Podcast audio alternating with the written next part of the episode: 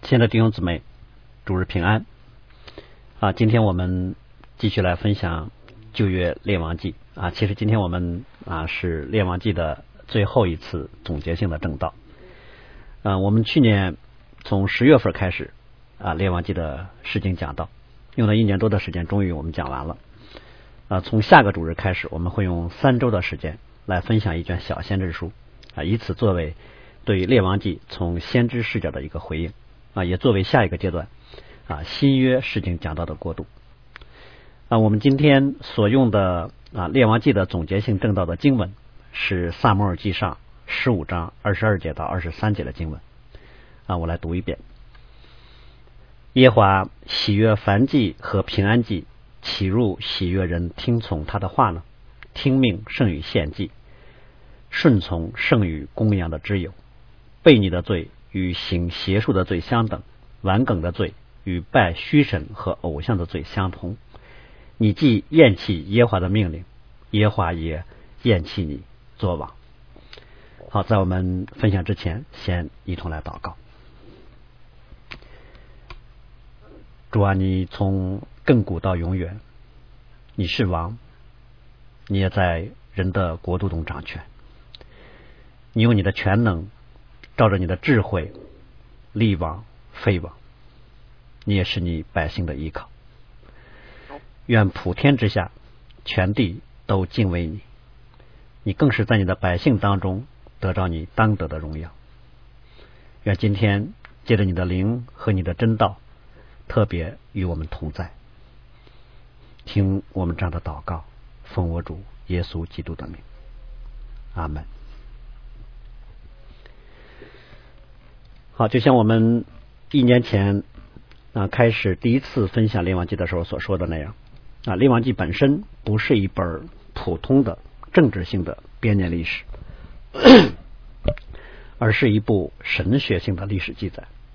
啊，或者说这是对以色列历史的一个神学性的注释。那借着南北两国的历史，表达神学，传递信仰啊，通过列王所行的事情。我让我们看到神借着摩西所说的预言都应验了。那我们先简单的把啊列王记做一个啊总体的啊描述。先来看以色列的王国的历史，在以色列人啊进入迦南地之后，大致上啊他们的历史可以分为五个阶段，就是史诗时期、统一王国时期。分裂王国时期和犹大仅存时期及被掳归回时期啊，这这五个时期当中，呃，列王记记录记录的是从大卫的晚年到约亚金在被掳中被抬举，这大概四百多年的啊以色列的历史。那如果从所罗门登基到犹大被掳灭亡这样来算的话，大概是三百八十年的历史。以色列国存在了两百多年，犹大国存在了三百四十多年，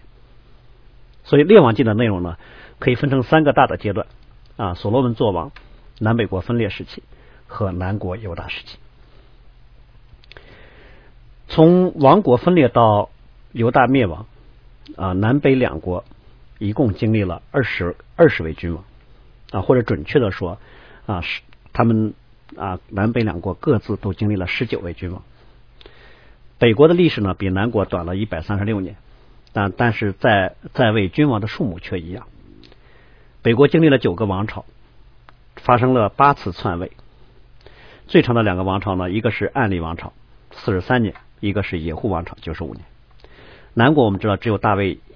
只有大卫家一个王朝啊，曾经发生过一次篡位啊，一次刺杀君王，一次谋反。北国做王时间最长的就是野户王朝的耶罗波安二世。做王四十一年，最短的是新历做王只有七天。南国做王最长的是马拉西，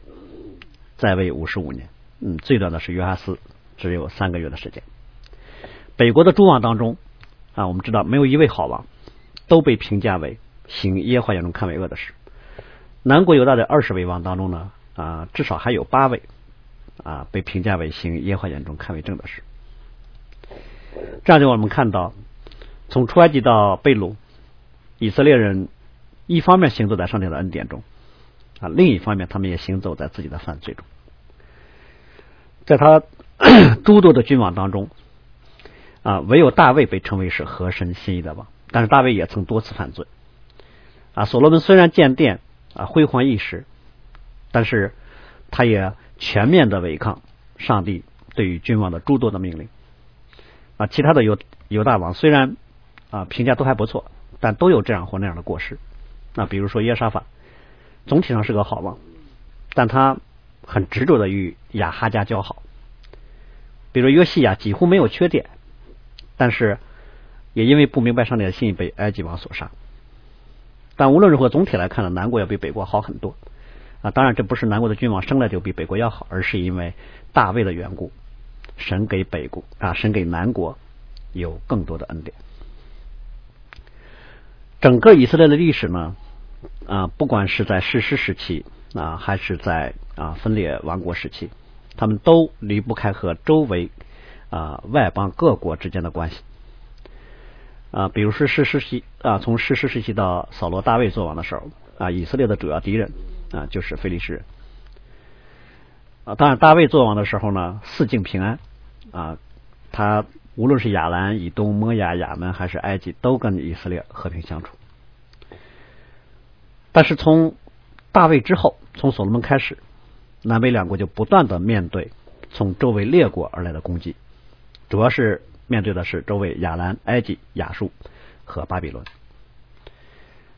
啊，以色列的南北两国呢，在和这四方势力周旋的过程中，也有时候啊和某某一方联合，有一方有时候呢和某一方敌对。但是一个相同的特点就是，无论是埃及、亚兰还是亚述、巴比伦，他们都曾攻打过犹大，并且从耶路撒冷拿走了很多的宝物。所以列王记这三百多年的啊历史当中呢，正是整个中东地区风起云涌的时代。但是最终我们看到。啊，亚兰灭亡，成为了亚述的一个省。啊，亚述灭了北国以色列，但巴比伦又灭了亚述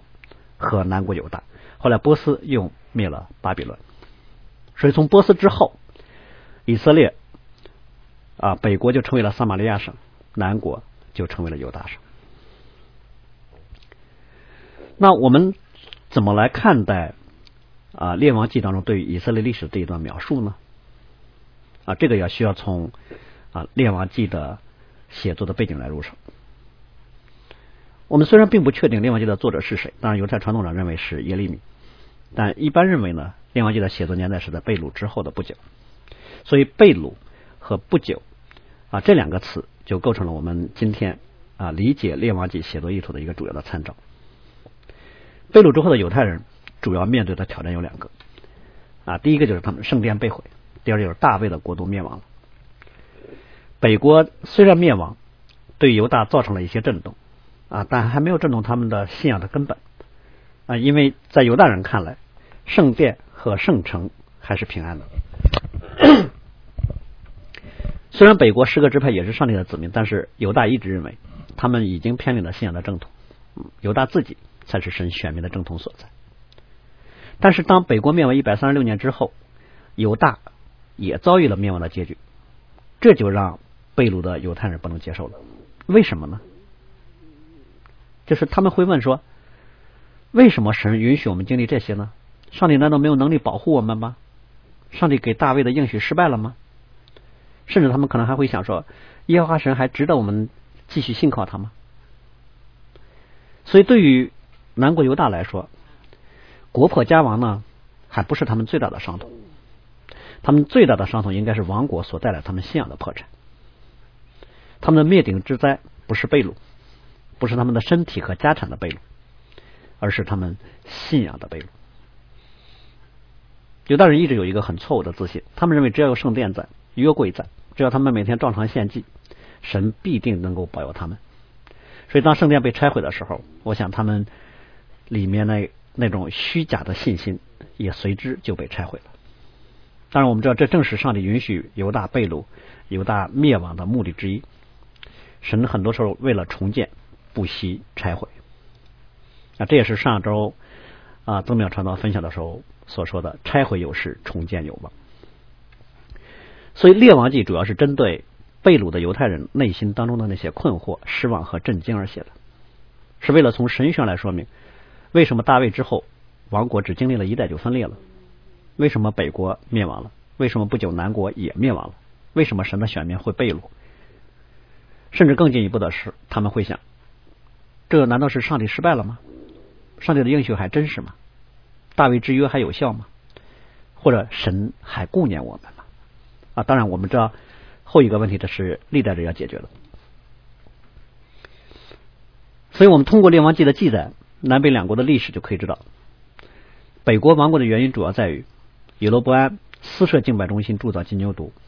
北国历代的君王都没有离开耶罗伯安的罪，所以神在忍耐了两百多年之后，其实从耶罗伯安第一代，他们就应该被灭亡。但是依然还是忍耐忍耐了两百多年，才让亚述把北国给灭亡了。那北国灭亡之后，南国的命运如何呢？南国同样，如果说圣经对于北国的评价是，他们厌弃耶和华的律例和与他们列祖所立的约，他们去随从虚无之神，因此耶和华就向他们大大发怒。把他们赶出去。那么南国犹大同样，他们也不遵守耶和华的命令，他们随从以色列人所立的条例，耶和华就厌弃他们，使他们受苦，把他们交在抢夺他们的人人的手中，把他们赶离自己的面前。所以我们因此就可以看到，列王记主要就在解决这个问题：以色列为什么亡国了？或者说，为什么神会兴起亚述，兴起巴比伦？就是因为以色列人违背上帝的律法，不听从上帝的话，神就兴起外邦刑罚自己的子民。所以从总体的基调上来说呢，列王记偏向于负面，重点落在了人的犯罪和失败上，或者是重点落在了上帝的公义和审判上。当然，我们知道神的应许和所立的约不会因为人的失败而失败。神的能力啊，神有能力。啊，神也有办法来成就神过去曾给他们的应许，这点从列王记的结尾就可以看出来。那虽然列王记的结束是以犹大被掳为结尾的啊，但却是以约亚金在被掳之地被高举啊被保存所结束的。然后我们来看啊列王记当中主要的内容，嗯，虽然被称为是列王记，但是。先知在整个南北两国的历史兴衰当中扮演了一个很重要的角色，所以我们说《列王记》的主要的框架可以称为叫“两国两王两先知”。两国就是指南北两国，两王就是指所罗门和耶罗伯安，两个先知啊就是指呃以利亚和以利沙。我们先来看南国啊，显然对于南国来说，或者对于啊南北两国来说，他们啊。所有君王的榜样啊，都是以大卫啊作为模板。当然，没有哪一位王在圣经当中评价赶上了大卫啊。但是犹大却因为大卫之约的缘故呢，就比以色列存续的时间要长，而且南国还有几位被称为好王。但是在整个列王记当中啊，我们分享的重点却不是大卫，而是大卫的儿子所罗门啊，他是统一王国的最后一位王。所罗门不但在列王记当中占据了很长的啊记录的篇幅，而且呢，所罗门在啊他在他统治期间，也是以色列历史上嗯最为辉煌的时代。在上帝眼中，所罗门一生最大的功绩就是建造圣殿啊，当然他求智慧也蒙神喜悦。但所罗门远不如他的父亲大卫，因为所罗门明明的违背上帝的命令，他违背上帝的命令，第一就是与外邦通婚。娶了很多外邦的公主，按圣经的记载是，他在法老的女儿女儿之外呢，又娶了很多啊摩亚人女啊摩亚亚门以东西顿等等，有妃七百都是公主，还有嫔三百，因为他所娶的这些妻是啊诱惑他的心，他就去随从了别的神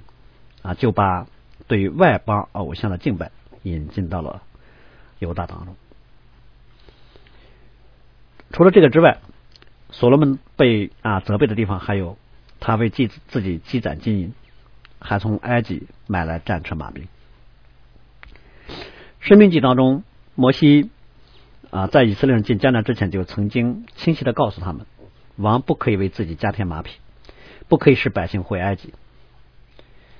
也不可以为自己多积金银。我们就发现，上帝所吩咐王不能行的事儿，所罗门都干了。当然，我们知道，所罗门曾经求过上帝给他有治理民众的智慧，所以很有可能是所罗门凭着上帝所赐给他的智慧，看见了政治联盟、经济、军事这三个方面是一个属实政权稳固和称雄的凭借，所以很可能他是想也依靠世界上的这三个因素来稳固他的王位，所以他就联姻、经商、战备，他想用这样的方式让以色列国长盛不衰，但是他却忘记了。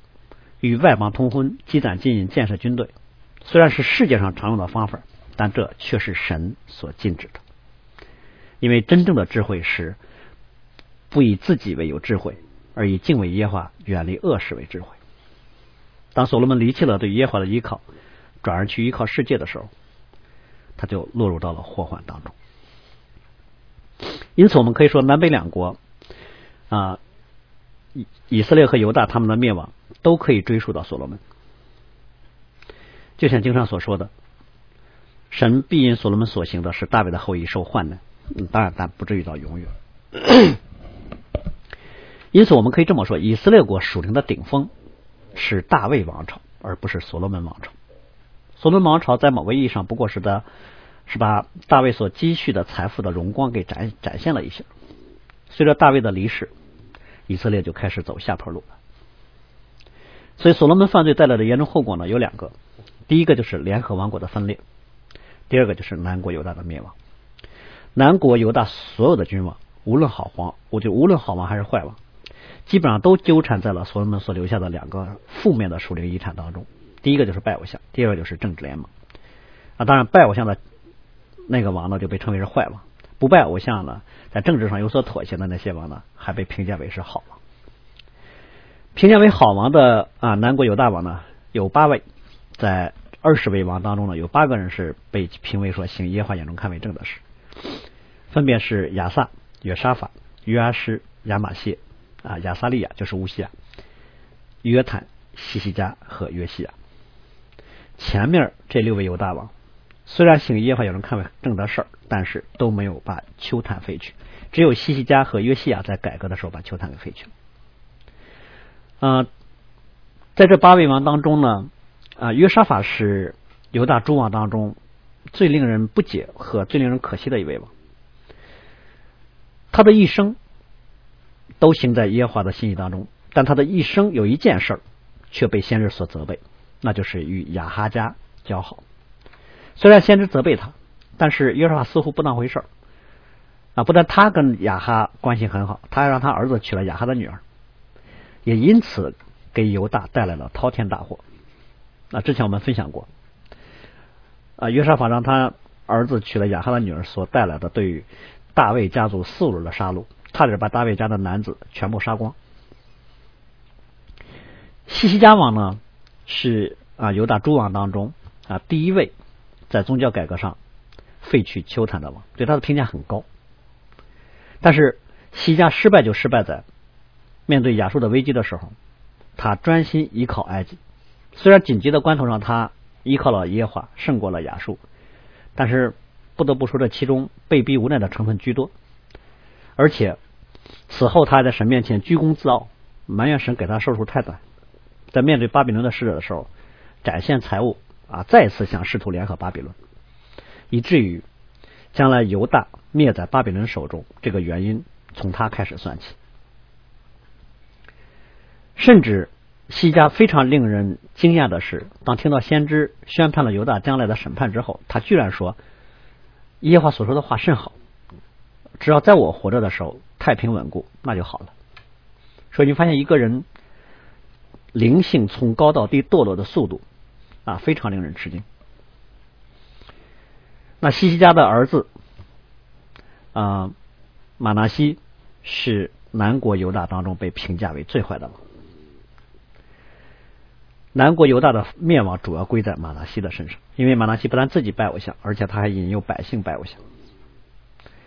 啊，马拿西行恶对犹大的堕落所影响的深度啊，即使后来约西亚尽心改革，也不能挽回。好，然后我们来看南国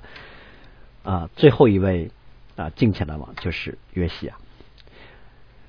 约西亚最被称道的是，他完全照着律法书来除去偶像，并且过逾越节，以至于被评价为说，从士师啊到犹大诸王，直到今天没有这样守过逾越节的。所以他是被啊在南国诸王当中评价为最高的一个王，在他以前没有王像他，在他以后也没有一个王像他啊。这个评价我们说都超过了西西家，但即便如此。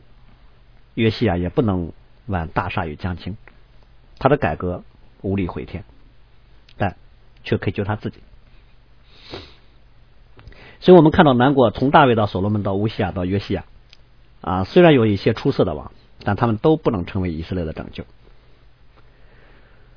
相比于南国诸王的复杂来说，北国就简单的多啊。北国所有的王都受耶罗伯安的影响，所以在北国没有一位好王，都是坏王。如果非要说是有一个好王呢，野户应该算是一个相对来说还算好的王，因为他听从了上帝的命令，杀了亚哈一家。北国所有君王的典型就是耶罗伯安，他作为第一任王，他犯的最大的罪就是铸造金牛犊，私设敬拜中心、祭祀和节气，引诱北国的百姓犯拜偶像的罪。但我们知道耶罗伯安这么做呢，是出于对他王位的担心，他怕百姓们如果还去耶路撒冷敬拜。他的王位就不就不稳固了啊！这是一个跟所罗门类似的聪明人，想得多，也有谋略，但就是不仰望神啊。本质上，耶罗伯安和所罗门所犯的罪差不多，都是依靠人的聪明和世界的力量。耶罗伯安所犯的罪在北国就像是遗传基因一样，非常稳定的，一代一代的传了下去。虽然不都是他的儿子，北国所有的王都效法他。也因此呢，在北国的历史当中，充满了拜偶像和血腥。两百零九年间，九个王朝，二十位王，有八次篡位。当然，我们知道北国所有的君王当中，最坏的王就是暗利王朝的亚哈。亚哈的坏表现在哪儿呢？第一就是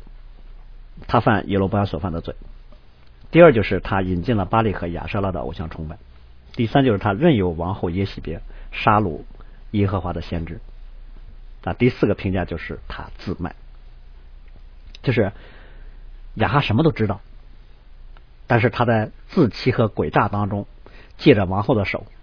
去干了很多坏事。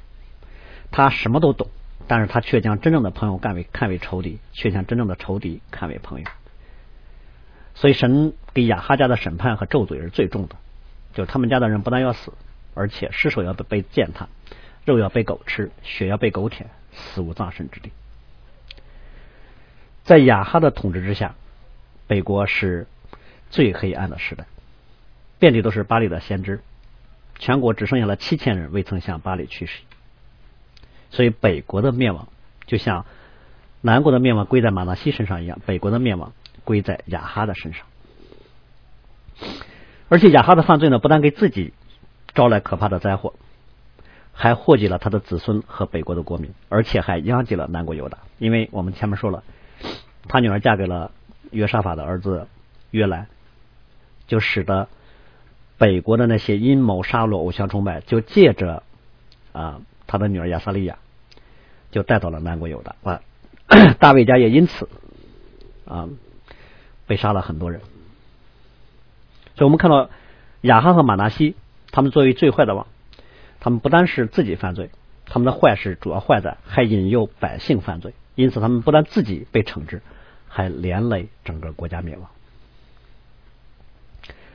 但令人惊奇的是，就是在亚哈这位最坏的王做王的时候，神却赐给了北国以色列在迦南地历史上最伟大的先知以利亚。好像越坏的王，上帝给的恩典就越多。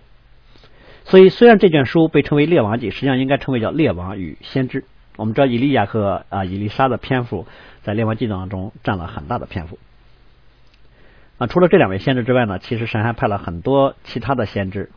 啊，比如说像耶罗波安来预言，将来神要把十个支派给他的那个啊示罗人啊先知亚西亚啊，还有先知施玛雅啊，哈拿尼的儿子野户啊等等，在北国和南国的这种构架当中啊，虽然北国啊不是按照大卫之约所建立的。他们的啊政权方式其实是神权政治，也就是君王代表的只是治理的权柄啊，先知代表上帝的话语，君王要臣服在先知的话语之下，所以神的律法其实始终悬在君王和百姓的头上，律法既是评判他们的标准，也是祸福所依。所以每当有先知说话的时候，这一方面表示他们犯罪了，在另一方面表示上帝的恩典还在。但如果他们对于先知的话置若罔闻、无动于衷的话，那么紧接着审判和灾祸就降临。而伊利亚正是在这种情况下在北国服侍。伊利亚服侍的特点是什么呢？可以说是以一己之力挽大鲨鱼将倾。就他在一个最黑暗、最危险的时代里面，孤独的一个人面对君王，面对庞大的假先知群体，面对整个北国观望的群众。我们说他可以说他一个人对抗了一个国家啊，实际上他对抗的是另一个那个黑暗的权势。所以以利沙称他是以色列的战车马兵。我们知道以利亚一生侍奉的顶峰就是加密山战胜巴黎的四百五十个先知，但这是神借先知的手给北国的恩典。因为照亚哈所幸的，他早就该亡国了，但神有自己的救恩计划和对历史的掌控，所以他借着先知阻挡黑暗的势力对于北国子民的侵蚀。我们也说啊，在这个意义上，以利亚就预表了基督。基督也是一个人在一个黑暗的时代中来服侍神。所以登山登山变相的时候呢，摩西和以利亚的显现就代表了律法和先知所说的一切都应验在了基督的身上。但同时，圣经却说，以利亚是与我们有一样性情的人。啊，这一点从他面对耶喜别威胁他的时候逃跑，以及啊他的骄傲就可以看出来。我们必须要说，以利亚的能力不是源于他自己，而是来自上帝。他是那个时代当中被圣灵特别充满的人，但这是以利亚侍奉的秘诀，以至于感动以利亚的灵就成了一个专门的用语，就像亚伯拉罕、以撒、雅各的神那样。以利亚的接班人以利沙呢，就深知这一点，所以他所求的是愿感动你的灵加倍的感动我。这一 以利沙的这句话就奠定了他一生服侍的根基。那神当然垂听了他的恳求啊，从某个意义上，他继承了以利亚的衣钵，但以撒的侍奉依然没有超越以利亚。嗯，以利亚是整个在迦南地上南北两国加起来来啊评比的话，最伟大的先知，因为对于上帝的跟随或者啊上帝的旨意，并不在乎人如何。就像罗马书所说的，不在乎那定义的，也不在乎那奔跑的，只在乎发怜悯的神。所以我们来总结整部列王记的主题的时候，我们说列王记的第一主题就是神是历史的掌管者，他在人类的国度中掌掌权，从个体到国家，他都掌管。像单一里所说的，他改变时候、日期、废王、立王，所以历史是照着上帝的心意在发展的。比如所罗门之后，南北两国必然会分裂。一方面是因为罗伯安的昏聩，另一方面是因为这事儿出于耶和华。比如说亚述、巴比伦的兴起，从属世上来说，可能有各种原因的分析，但属灵上是神兴起了亚述和巴比伦，为了借着他们刑罚自己的百姓。当然，也借着以色列的失败，神的恩典就流淌到了外邦。所以我们看到以色列以及周围列国的兴衰。都是照着上帝的心意，为要实现上帝的计划。但在列王记，我们看到，尤其对于以色列人来说，他们必须要明白一件事，就是他们的生死祸福全在乎他们是否遵从了上帝的律法，并不在乎他们自己国内的军事政治啊军事力量，也不在乎君王是否是睿智聪明的，更不在乎外邦是否强大。也就也就是说，以色列人在地上的幸福生活，全在于他们灵性的好坏，遵守律法就蒙福。犯罪就有灾祸。如果有外邦侵略，他们就需要反思和悔改；如果他们不悔改，那就不是简单的灾祸，而是亡国被掳。但是这位上帝呢，并不单单只是一位审判的神，他又是一位顾念和垂听人祷告的神，他乐意实行拯救，哪怕是那个啊坏王，有一点点的悔改是能乐意赐。所以我们知道亚哈在抢了拿布的葡萄园之后，听见以利亚宣告了可怕的审判，亚哈就撕裂衣服，身穿麻衣，缓缓而行。其实从某个角度来，讲，还真称不上是悔改，他只是内心难过的一种表现。但神却因此就说，因他在我面前自卑，所以他还活着的时候不降这灾，他儿子等他儿子的时候才降这祸，就正应验了圣经里面所说的：耶和华是有怜悯有恩典，不轻易发怒。且有丰盛的慈爱，他是恩典之神。所以南北两国最终他们都灭亡了，这不是上帝的失败，这是人性的失败。其实地上任何一个国度的结局都是灭亡，因为像犹大这样蒙了上帝格外恩典和看顾的国都灭亡了，何况那些不认识耶和华的国呢？连大卫这样被评价为最蒙神喜悦的人都还犯罪，那有谁有资格永远坐在王位上呢？所以，上帝的话语的永远坚定，所应许给亚伯拉罕的君王国度后裔，不是落空了，不是应验在了大卫的身上，而是应验在了大卫的那一位子孙的身上。因为神亲自预备了一个不属于这世界的国。所以呢，当面对以色列和犹犹大的犯罪堕落灭亡的时候，那些余剩的子民们。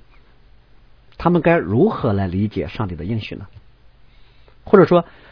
在他们看来，上帝的应许失败了吗？王国都没了，大卫家的后裔还能在宝座上坐着吗？这就是历代志的主题了啊！所以我们啊，接下来会简单的来对比啊一下啊历代志和列王记，因为我们在分享列王记的时候，也常常会引用历代志的相关的经文啊，给人的感觉好像李斯的历史呢被不同的作者写了两遍啊，就像。新约的福音书似的啊，相同的主题写了四卷，但实际上呢啊，列王记和历代志呢有很大的不同啊。当然，这两卷书呢应该都说是被掳之后的作品啊。如果我们说啊，列王记的作者是耶利耶利米的话，或者啊，历代志的作者是以斯拉，如果这样的话，列王记跟历代志的写作的年代就不太一样。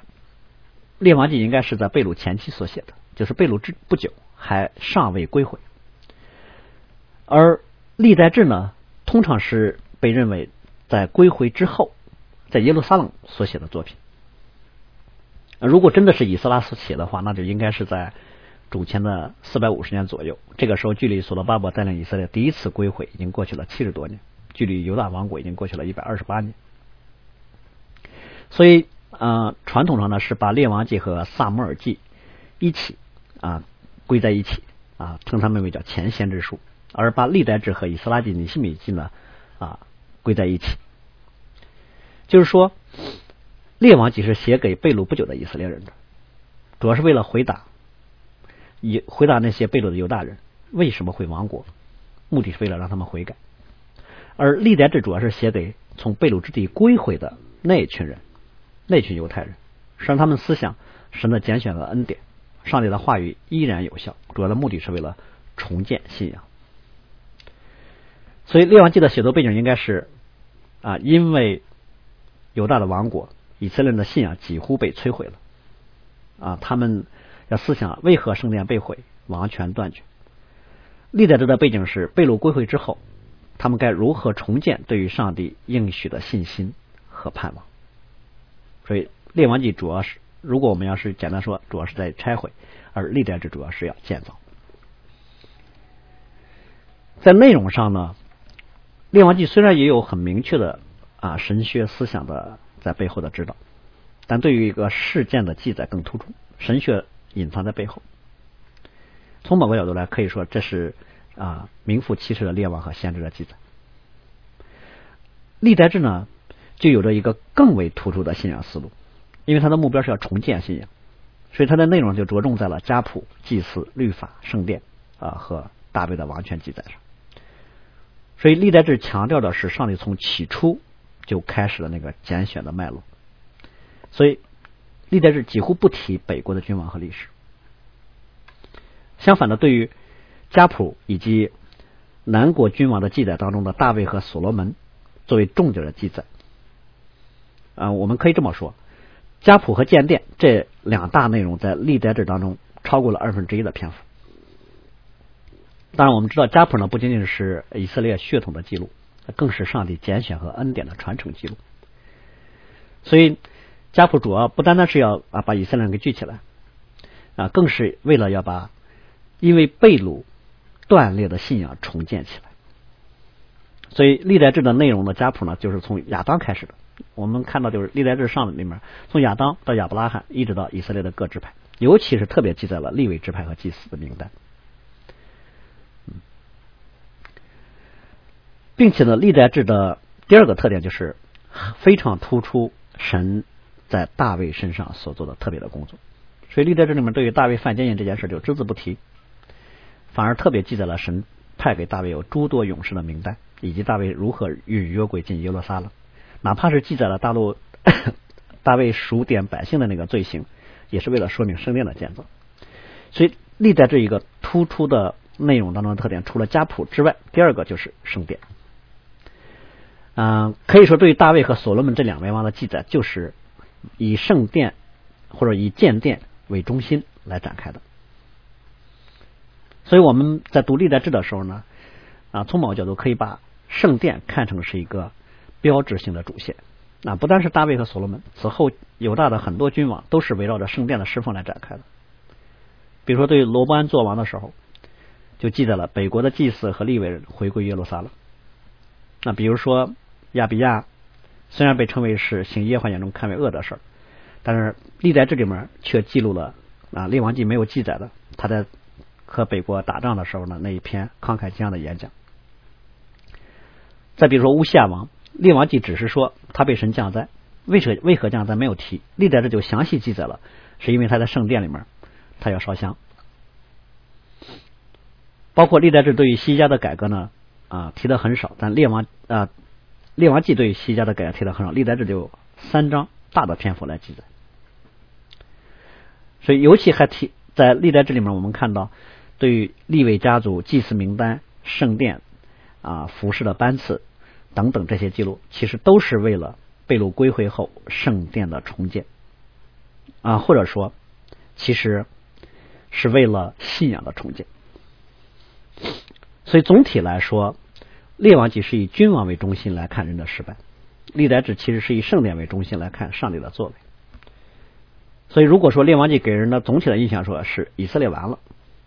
历代志给人的总体的印象说不，还有希望。所以，列王记如果是悔改的主题，那历代志就是复兴的主题；列王记如果是拆毁，历代志就是重现。所以，列王记呢是主要记载了贝鲁。历代志最终落到了回归，因此我们今天读列王记的时候，看到上帝对于君王和百姓的要求，最重要的是他们是否听从上帝的话，而不是他们在地上取得了什么成就。大卫之所以被看成是合神心意的王，就是因为大卫凡事都先考虑上帝的心意。从大卫做王的角度来看。其实大卫并没有把王位看得那么重要，上帝的旨意在他心中是最重要的。也就是他做王，神怎么给什么时候给，他都不是凭着自己的想法。所以在面对有多次杀死扫罗机会的时候呢，他都放弃了。他愿意等候上帝的方式和时间。但是在大卫之后，以色列几乎所有的君王都把王国和王位的存续看成了头等大事。他们想尽一切办法要国要保全他们的国位，但正如新约主耶稣说的：“凡要救自己生命的，必丧掉生命；凡为主丧掉生命的，必得到生命。”应用到今天的话，我想面对一个严峻复杂的环境，教会的存活是上帝的事情。神若不允许，谁也拆毁不了神的教会；神若是保守，神的教会在任何环境当中都能够存活。并且我们必须要知道，只有上帝有能力来保全他的教会，啊，不需要我们用一些不讨神血的方法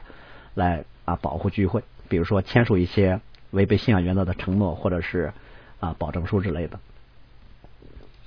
顺服神的旨意，比教会在地上的存在形态和施工更为重要。第二点就是关于啊大卫的啊认罪悔改。大卫虽然被称为是合神心意的王，但是他也有犯罪跌倒的时候啊。但是大卫最为可取的另一点是什么呢？就是他只要听见先知的责备，立刻就到神面前来悔改。一个人犯罪之后，如果还能够听见有责备的声音，这本身就是上帝的恩典。但是如果人一个人若是拒绝这恩典，那么一定就会为自己招来灾祸。比如说扫罗，萨摩尔责备他之后，他不愿意悔改，他的国位就被夺去。比如说约沙法，他明明知道先知告诉他不不要教好亚哈家，他不愿意悔改，就带来了灾祸。所以整个列王记告诉我们，就是遵行律法就蒙福啊，不听从先知的话语就必被审判。以色列的君王和百姓的失败，乃至他们的亡国，不是因为上帝的能力不够大，也不是因为上帝的恩典不够多，而是因为他们嬉笑神的使者，藐视上帝的言语，讥诮他的先知。以至于耶和华的愤怒向他们发作，无法可救。所以最后，我们用新约雅各书的一节经文，来作为对于今天这个充满了软弱、悖逆和自欺时代的劝勉，那就是：你们要行道，不要单单听到，自己欺哄自己。我们一起来祷告，主啊，首先我们要感谢你将。圣洁的生命之道赐给我们，我们还要去跟从谁呢？但你也知道我们生命当中的软弱和悖逆，因此就求你照着我们的本相和真实来带我们，光照我们，用你的全能话语来管教我们，让我们虽然经历苦楚，却得以平安。我们也更求你赐下新的恩典。让我们下垂的手、发酸的腿都挺起来，让我们在世的生活当中追求和睦、追求圣洁，因为你说人非圣洁，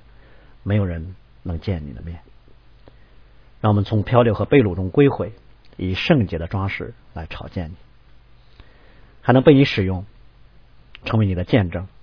成为周围众人的祝福。愿你照着你自己的美意来引导。和管束我们，